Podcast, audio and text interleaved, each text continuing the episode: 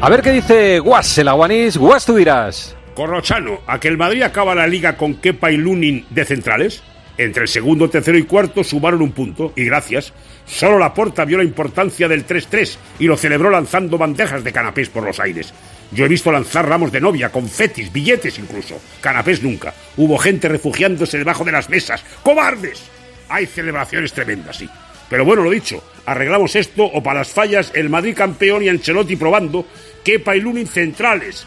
Si pasa lo del Leipzig, los veo. Los dos contra el City en cuartos. El problema de la estatura solucionado. Y jalan pidiendo una escalera en los cornes. ¡Ah, qué momento!